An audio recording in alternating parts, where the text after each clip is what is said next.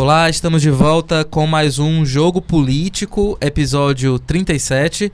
Eu sou Ítalo Coriolano e recebo aqui nos estúdios da Rádio Povo CBN Walter George, editor de política do Jornal Povo. Olá, Walter. Olá, Ítalo. E também o repórter especial de política, Henrique Araújo. Olá, Henrique. Oi, Ítalo, tudo bom? E hoje nós vamos comentar os efeitos dos protestos do último domingo em favor do governo Bolsonaro. E a grande pergunta que fica é: o namoro de Bolsonaro com o Centrão azedou de vez ou ainda há espaço para reconciliação? Isso porque um dos alvos, né, dos protestos, das manifestações de domingo foram os deputados que compõem o chamado Centrão. Então eu jogo aqui a batata quente primeiro para o colo do Walter. Então, Walter, há perspectiva de pacificar a relação do governo com o Centrão e, consequentemente, com o próprio Congresso? Perspectiva agora é, é bem complicada à medida em que o presidente mantém é, muito vivo né, seu discurso e as ruas foram muito no sentido de reforçar essa postura dele de, é, segundo ele, negar completamente o que ele chama de velha política. É, o, que, o que tem acontecido até agora é que o Bolsonaro, até, até eu considero que com certa correção, ele decidiu, digamos assim, confrontar ou enfrentar algumas práticas da política brasileira que de fato acabam sendo justificadas, justificativas para muitas das crises que a gente enfrenta. E aí, principalmente, essa história do é, toma lá da cá. É, e isso, agora, o, o, grande problema aí é, é o seguinte: é que ele fez isso sem implantar um modelo novo de política. Ele optou por não fazer política, né? Ele está abrindo mão da política, da, da, da nova política e não está implantando nenhuma, velha, nenhuma nova política.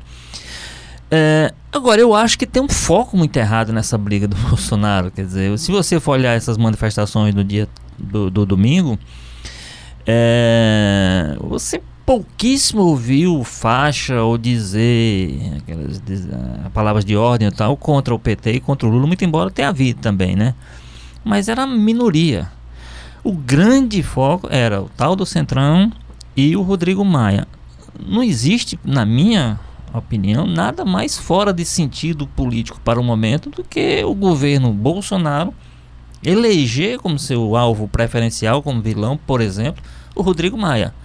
Se não fosse o Rodrigo Maia, que é o presidente da Câmara, é do DEM, e é, e tem algum tipo de controle sobre esse centrão, não é, não é ele quem controla, porque existem os líderes, e são líderes muito experientes, muito que sabem lidar com todo esse processo interno dentro da Câmara, que é principalmente o líder do DEM, é o Mar Nascimento, que é lá da Bahia, e o Arthur Lira, que é da que é de Alagoas.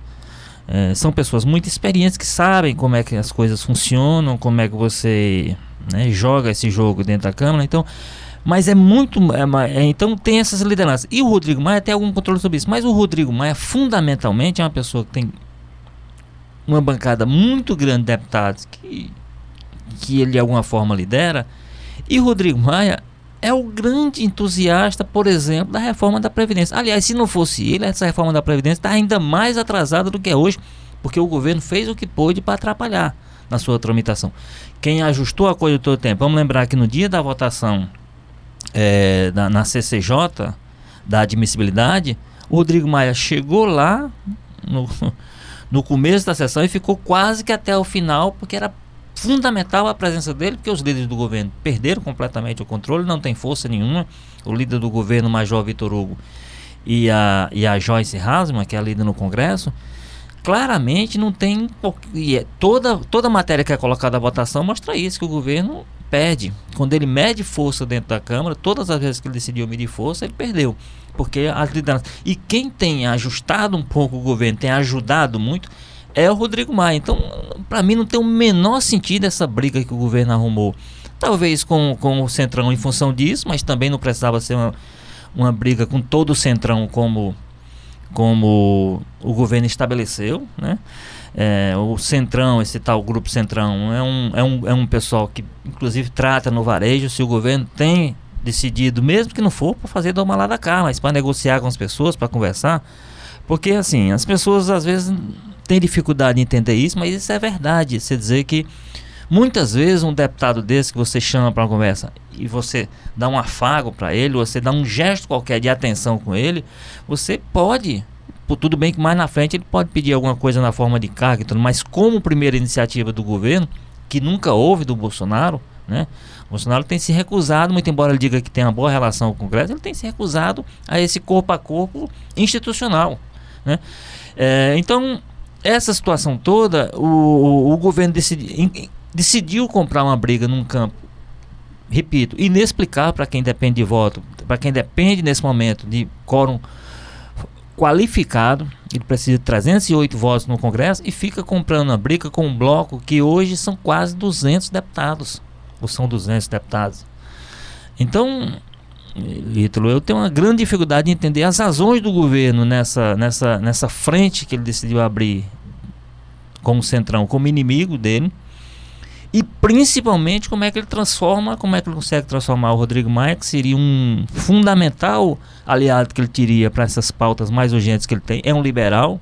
Rodrigo Maia campo, é um economista do campo liberal mesmo muito alinhado, por exemplo, com o Paulo Guedes.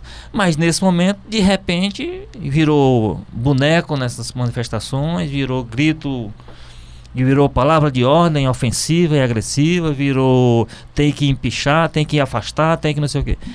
Então é um processo político que a gente está vendo que realmente, e aí, para finalizar essa primeira tem pessoas que aí cada dia, cada cada situação dessa que a gente passa vai me convencendo que parece que isso é uma coisa.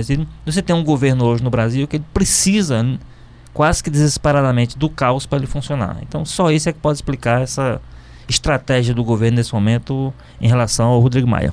Henrique, é, nesta terça-feira né, ocorreu um café da manhã oferecido pelo presidente Jair Bolsonaro com representantes do Congresso. Rodrigo Maia esteve lá, o próprio presidente do STF, é, Dias Toffoli, você acredita que é, a possível assinatura né, de um pacto entre esses poderes pode é, diminuir é, esses ânimos né, que estão tão exaltados? O Rodrigo Maia disse, inclusive, que primeiro vai consultar os líderes lá do Congresso para saber se, é, se ele assina ou não, né? Exato. É, ou seja, não se tem ainda uma segurança de que as coisas vão ficar pacificadas. É. O, o fato de que o próprio Maia já admitiu que primeiro vai conversar com os partidos do Centrão é um indicativo de que para que haja entendimento é, é necessário que o, o, essas legendas, como o Walter falou, que somam em torno de 200 parlamentares, deem aval para que o presidente da Câmara estabeleça algum tipo de acordo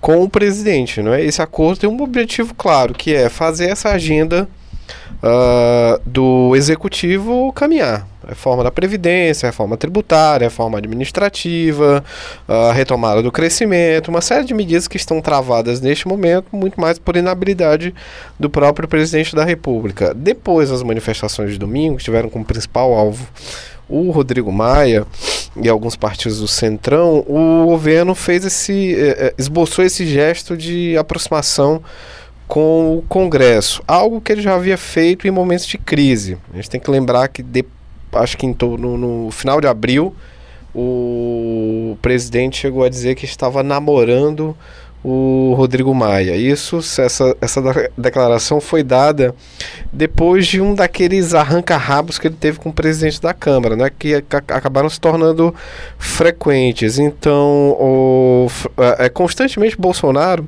se referia a, a, essa relação com o Rodrigo, com o presidente da Câmara, como uma, uma espécie de namoro. Depois o, o Rodrigo Maia disse que é, namoro que começa rápido terminava mal.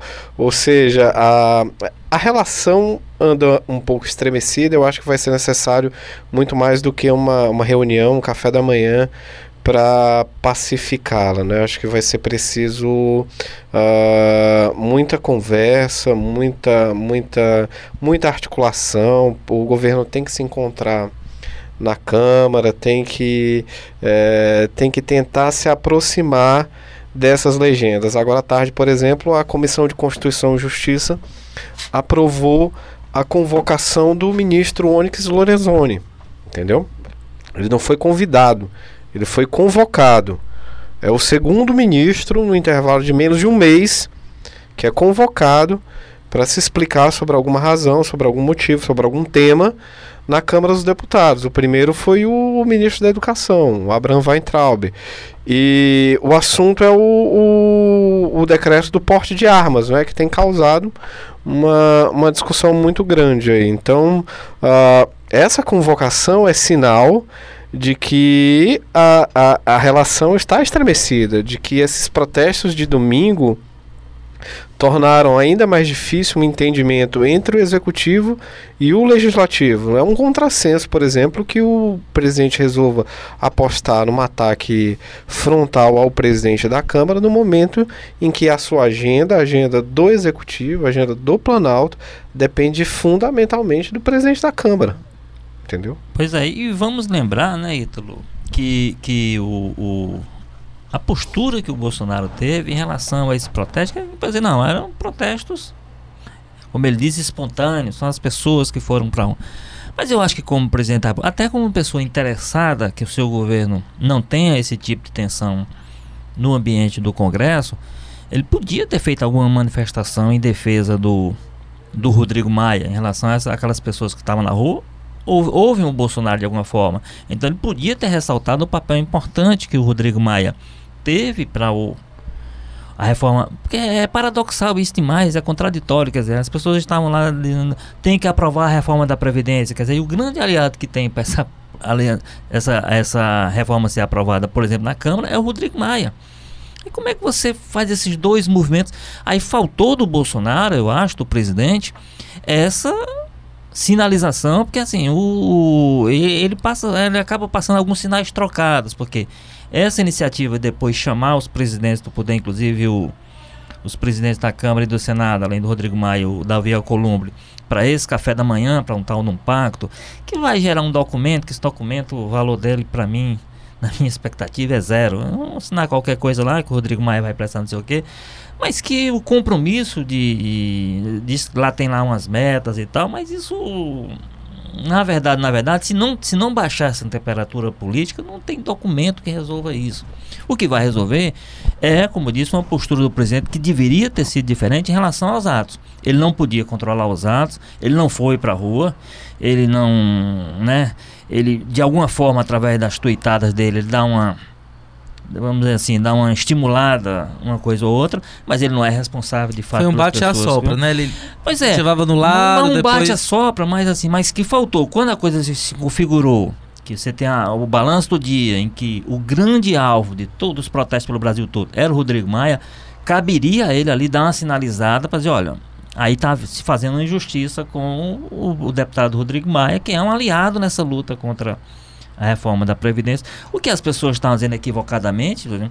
ah, quer governar no lugar do presidente. Não, o presidente do o presidente da República, do Executivo, tem o seu papel. O presidente da Câmara e do Congresso, e que preside uma das casas, tem também o seu papel, que não é irrelevante.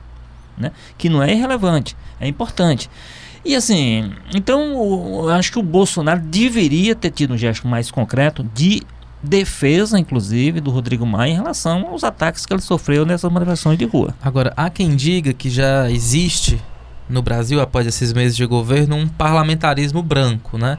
E os porta-vozes desse par parlamentarismo branco são os próprios é, líderes, né? Os, os congressistas de maior destaque nos partidos do Centrão, como por exemplo o líder do DEM na Câmara, Elmar Nascimento. Ele afirmou: temos que ter o mínimo de estabilidade no país. Para fazer isso, vai ser necessário ignorar o governo.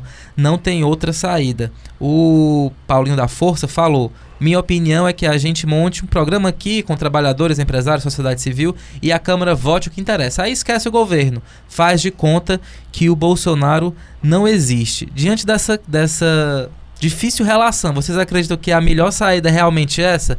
Deixa o Congresso tocar o que for necessário, tem até uma proposta paralela da Previdência, é, reforma tributária também, né? Já tem um projeto já sendo aí, já avançando, é, é, não necessariamente ligado ao governo. A tendência realmente é essa, um distanciamento maior entre acho que é, Acho que é óbvio forças. que isso não vai, não vai dar em boa coisa, né? Acho que o, o, o primeiro, o, esses protestos de domingo foram uma espécie de, de reação.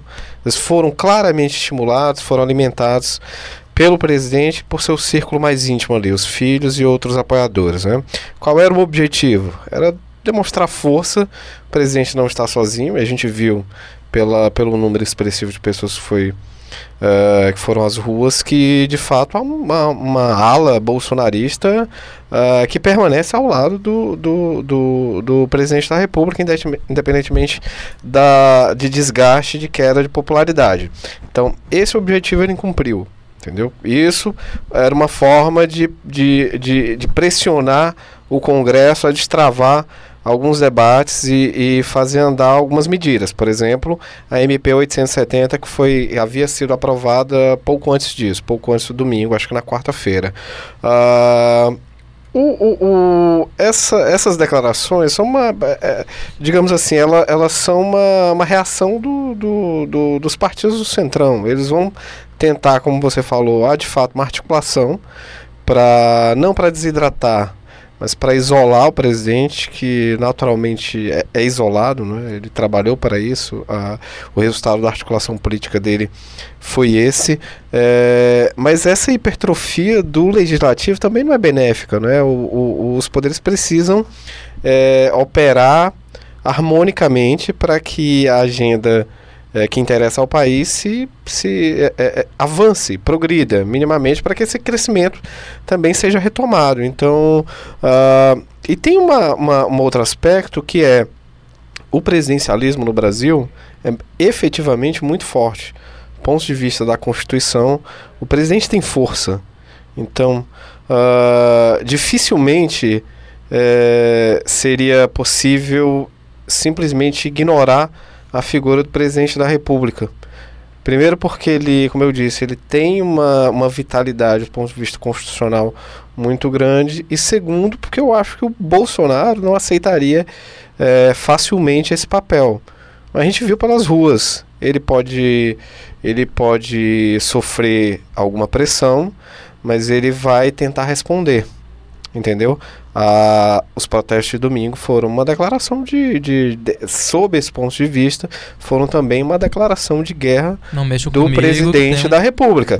Da eu população. tenho apoio, eu não sou a Dilma, entendeu? As pessoas foram à rua para me apoiar. Foi um recado muito claro para os partidos do Centrão e para o Rodrigo Maia, entendeu? Uh, a resposta é essa, e o Centrão o, o, o vai manter essa pressão, né, como eu já tinha falado, essa convocatória aí do, do, do ministro da Casa Civil como importante figura, importantíssima figura do governo, é, uma, é sinal de que essa resposta já começa a ser dada, não é? Então. Uh, já houve é, a convocação do ministro da Educação, exatamente, né? Exatamente. Também então, foi bastante. O parlamentarismo quente. branco, ou, ou seja lá que cor tenha, é algo de difícil execução no Congresso brasileiro, porque o presidente, quer queira, quer não, exerce um poder de influência muito grande, ainda que esse presidente seja o Bolsonaro e que abra mão de, de, de levar adiante uma parte desse jogo político. Ele pode mobilizar, ele pode pressionar os parlamentares de outra maneira. É óbvio que se ele recorrer frequentemente a manifestações de rua, uma hora as pessoas não vão mais mas não vão mais atender esse chamado. Então não é uma, um expediente que, assim que pode. Ele não pode abusar desse expediente para como forma de, de, de, de, pressionar os parlamentares. Né? É, agora o componente que tem, que tem que considerar aí também é o seguinte, é que o, o, o, o bom, vai do, da forma como a coisa caminha, vai ter um momento que o Bolsonaro vai ter só as ruas ao lado dele. Ou seja, ele, ele hoje perdeu muito, muito apoio junto, por exemplo, ao mercado. E aquela expectativa, a economia não sai do lugar. Dizer, e um governo que fica ele próprio gerando as crises, retroalimentando muitas delas, quando o governo devia estar atuando ao contrário, para evitar a crise, para que a economia tenha algum nível de estabilidade, tenha algum nível... Então, a perda desse apoio para ele é importante. A gente tem que lembrar que as pesquisas de opinião também não têm tirando esse pessoal que está na rua e que vai ficar com ele na rua até o fim, isso aí eu não tenho dúvida. Esse pessoal que ele mobilizou nesse, nesse evento, me parece que é um pessoal pronto para não largar o Bolsonaro em circunstância nenhuma. Então ele vai ter esse barulho da rua. Só que esse barulho da rua, ele é importante para isso, ele é importante para tensionar. O, o, o, o, parlamento, de fato, sozinho não não governa. Agora, o que a gente tem é o seguinte: é um, é um, é um parlamento atuando no vácuo de um governo que, como eu disse, não quer fazer política, né? Decidiu que a velha política não faz e não estabeleceu uma nova. Que ele estabeleceu foi a não política. E quem está ocupando esse vácuo que ele está abrindo são os políticos. E o político, digamos assim, mais protagonista desse processo todo tem sido o Rodrigo Maia, que aí valendo de uma coisa, valendo exatamente dessa perda de apoio que o Bolsonaro, como expectativa, vai perdendo junto a esse chamado, esse ente que a gente não conhece, mas que sabe que existe, que é o mercado, que é fundamental para um governo muitas vezes se estabelecer. Né? O, a perda a, a, muito da perda de, de, de, de, consistência da Dilma também é quando ela começou a perder a situação, o controle, digamos assim, desse tal mercado. Só, só esses dados sobre a opinião do mercado né, em relação ao governo. Foi, uma, foi divulgada recentemente né, pesquisa XP que mostra que a aprovação de Bolsonaro entre agentes do mercado caiu de 28% para 14%. 43% dos investidores rejeitam o Planalto. É, enfim, e também é, é, teve uma pesquisa anterior divulgada, né, que a, pela primeira vez a taxa de desaprovação rejeição, é, que também de rejeição uma, superava já a aprovação. Que também foi uma consultoria dessa ligada ao mercado. E assim, e, e sem a economia funcionar, e se a economia não, de, não demonstrar, nós temos, nós estamos fechando o primeiro trimestre, estamos fechando o primeiro trimestre do governo, possivelmente com sem crescimento da economia. É. Né? Ao risco, hoje há o risco de, de recessão, de recessão técnica. Né? técnica. Né? Hoje, hoje se diz mais que risco, né? Os analistas dizem que é quase que inevitável, está chegando a quase 70% de possibilidade. Então, e aí o governo faz a opção por esse tipo de tensionamento gratuito, como eu disse, e com potenciais aliados, que é um tensionamento com a esquerda e com a oposição, isso aí já está no jogo, já está no script. Agora, no momento em que ele se volta às baterias e aumenta esse tensionamento indo para um, um lado que seria potencialmente seus seus aliados, aí começa a criar um problema que preocupa a estado do mercado. Chega às pessoas porque a economia não reage. Como a economia não reage, o desemprego não, não, não dá folga, quer dizer, continua crescendo, como tem crescido no governo é, Bolsonaro. Então, com essas coisas acontecendo, até esse apoio popular, você veja que nessas mobilizações, parte da direita já não foi com ele. Né? MBL, que é um movimento muito importante, mobilizador, muitas figuras que a própria Joyce Hausman não foi inclusive criticada por isso, algumas figuras a como a Janaína Pascal. Pascal também não concordou com isso. Então assim, ele está perdendo apoio junto a, a, um grupo que poderia, deveria estar junto para dar força ao governo. E aí, repito, e aí nós temos no Congresso gente experiente o suficiente para saber que está se criando um vácuo e vai ocupando esse vácuo institucionalmente não é suficiente para governar, porque quem governa, o Henrique tem razão, no presidencialismo quem tem força para isso é o governo. Agora, um governo paralisado, um governo que opta por abrir essas frentes de, de crise, eu acho muito, muito problemático. E, e, de alguma forma, o governo tem que ter essa consciência, porque vai é fundamentalmente do governo que vai partir algumas, vamos dizer assim, algum comportamento, e aí talvez essa, essa tentativa de pacto vá nessa Exato. linha, né? De baixar a temperatura, baixando a temperatura, fazer com que as coisas voltem ao normal, para que a economia funcione, para que essas coisas aconteçam. E o próprio governo, não dá para o governo ficar se rea, se alimentando só desses movimentos de rua, quando está no, no, sufoco, bota o povo na rua, o povo vamos E é uma cartada estranha para ser usada no início do governo, Cinco né? Meses Cinco meses. Governo, né? Lá mais pro meio, pro fim, ok, mas tão cedo é, é, é você queimar, né? Um, agora, um... se a gente parar para pensar que o governo Bolsonaro não segue o script do, do, de qualquer governo, desde as eleições, na verdade, né?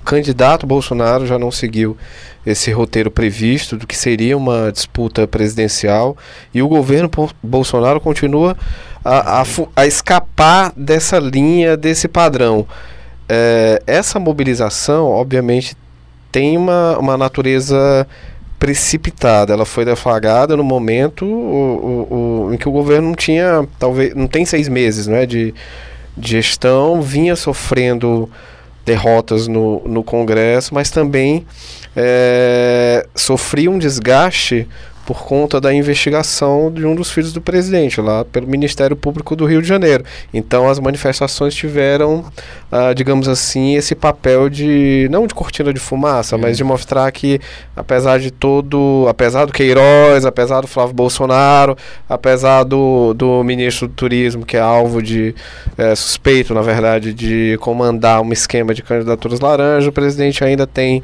ali um certo grupo, não é? Já não tão Aquela numeroso história, como... Aquela história não tem um bandido como- de estimação. Exatamente. Não co- Ficou lá na campanha, não é? É, é, sobre essa questão o- da campanha, eu só acho o seguinte, que aquela estratégia dele funcionou para eleger e funcionar para eleger. Para governar eu acho difícil. é difícil, sim. Como o Ítalo falou, não dá para convocar uma manifestação a cada a cada 10 dias, né? Agora, o, o, o- eu quero acreditar, e aí é, é uma, uma, um voto de otimismo aqui, que o presidente entendeu que não pode recorrer, que ele não pode abusar desse tipo de ferramenta e resolveu distensionar o ambiente. E aí, como o Walter falou, essa, essa reunião de hoje, esse café da manhã, seria aí um indicativo de que o presidente talvez passe a trilhar um caminho, eh, digamos assim, de mais desarmado, né? E aí começar a restabelecer pontes que eles dinamitaram no começo da gestão. Com o Congresso e com É. o, com o Judiciário, que É. também é alvo ah, no, no Muito protesto forte. de domingo. O, um dos alvos era o Rodrigo Maia, mas o segundo alvo também era o Judiciário, com a CPI da Lava Toga, que pede investigação dos tribunais superiores. Então, o presidente, como o Walter disse, ele, ele morde e assopra, né? Ultimamente ele tem mordido mais, ele tenta, ah, tenta faturar nos dois campos, que é uma posição extremamente arriscada, né? Durante a semana, o Bolsonaro, lembrando, né? Bolsonaro tentou se manter afastado. Ele primeiro alimentou, depois tentou se manter É, afastado. ele, ele, inclusive chegou, a, dos- chegou dos- a admitir É, ida. exatamente. Que seria um absurdo, Aí, de- absurdo. aí né? depois desaconselhou, disse que não iria, desaconselhou os ministros que fizessem isso também. No domingo, quando viu que tinha gente na rua, começou a aderir, a publicar, a postar vídeo, inclusive uma senhora que morreu, não é? Um Pois fato é. que Ano repercutiu muito, que é uma foto de 2015, ela morreu no ano passado, né?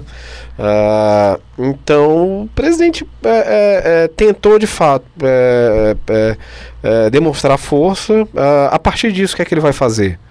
Né? Será que ele vai retomar a articulação? Ah, lá no Senado, por exemplo, ele já disse que os, sen- que os parlamentares podem votar a MP 870 do jeito que ela foi enviada para a Câmara. Esquece essa história de COAF com o Moro. É, o, o- o- isso acabou até é, desgastando e é, é, aborrecendo lá o. É, eu queria falar o líder sobre- exatamente sobre isso agora, nosso próximo ponto da, da conversa. Nós temos dois nomes que praticamente sustentam o governo hoje, que é o Paulo Guedes na economia e o Sérgio Moro na justiça. E são dois nomes que também acabam provocando certo eh, desgaste. Recentemente, o Paulo Guedes disse que se a reforma da Previdência não for aprovada do jeito que está, ele abandona o Brasil, vai para fora e que tudo se exploda. Agora o Sérgio Moro pressiona o Senado para que eh, o COAF fique com o Ministério da Justiça, sendo que o próprio presidente disse deixa como tá, não vamos mexer nisso aí, porque tem um prazo aí, 3 de junho, né? Senão a, a, a MP acaba expirando.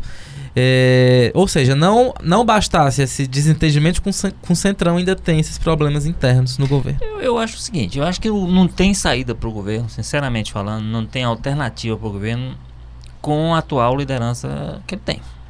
São lideranças fracas, que não conseguem liderar. Major Vitor Hugo é um deputado de primeiro mandato. O próprio Rodrigo Maia outro dia disse que estava rompido com ele, né? Por quê? Porque esse pessoal tem um, tem um, não, não compreendeu como é que é o funcionamento do- de uma casa como o Congresso, como a Câmara, o Senado, e aí fica reproduzindo e, e agindo nas redes sociais como se fosse um militante. ok? E ele tem que ter a responsabilidade de entender que ele é líder do- de um governo, né? de um país que não é um país qualquer, é um país que está aí entre as, com todas as crises do mundo, está entre as oito, ec- maiores economias do mundo. Então essas pessoas têm. Então, a, aí a Joyce Hausman, que é, a- que é a líder no, no, no, no Congresso, eh, já várias, todas as vezes, como disse, que foi, botou a votação, foi bater voto, não consegue. Apesar de ela ter, ela ainda fazer algum esforço de aprender como é que são as coisas, mas é porque não é liderança no caso de uma casa daquela. Não, não, não. Você não, você não inventa. Você se impõe. É por isso que eu estou dizendo assim, a importância do papel desses líderes do Centrão, que as pessoas às vezes não sabem nem quem são. Agora, eles são legitimados lá dentro, eles são entre as pessoas que votam, entre os parlamentares. E isso é que influi, né? Então, o Bolsonaro, aí o líder dele, o líder do PSL, no caso, no Senado, Major Limpo, que o governo dá orientação e ele se posiciona de outra forma. O líder do PSL no, no, no na Câmara, o Major, é o, é o delegado Valdir, que sob reforma da Previdência deu mil declarações que parece declaração de oposição. Não tem então, unidade no discurso. Então, né? não, não, não, se ele não refizer essa estrutura de liderança, ele não tem como se viabilizar dentro do Congresso. Ele não se viabilizando dentro do Congresso, como é que as coisas vão, vão ter calma um dia? Como é que as coisas vão se encaminhar? E aí, ao mesmo tempo, comprando briga com outras lideranças, como as lideranças do Centrão, como o próprio presidente da Câmara, é, é, é o, o Rodrigo Maia. Então, assim, com essas lideranças, com os, com os, líderes que o governo decidiu colocar lá, vamos lembrar que o Bolsonaro, inclusive nos vinte e tantos anos que ele tem, ele foi sempre um deputado de baixo clero, medíocre, né? O, a, a, se você for levantar o que ele fez como deputado, você verá isso. E possivelmente, em função disso, ele não está querendo valorizar as forças que têm real capacidade de exercer. As pessoas às vezes brincam com, com o caso do Romero Jucá, que foi líder do governo do Fernando Henrique até o, o Temer passando pelos governos do PT. Sempre foi líder do governo. E as pessoas às vezes não entendem. Olha, porque é isso mesmo. Você tem uma casa em que você para ter um líder, você precisa, essa pessoa precisa saber como é que as coisas funcionam lá dentro, né? Então isso acaba se é uma distorção, é evidente que é. Você tem o mesmo deputado liderando quatro governos de quatro perfis diferentes. Agora, isso também é, é, é, é significativo de como é que as coisas funcionam ali. Você não pode pegar uma pessoa que está desembarcando lá, como é o caso do Major, e dar ele papel de liderança que ele não vai conseguir ser líder. Não vai. Primeiro tem que aprender a ser deputado para depois vai, pegar Exatamente, um, ele está chegando para ser deputado, então tem uma série de coisas, ele tem que saber como é que...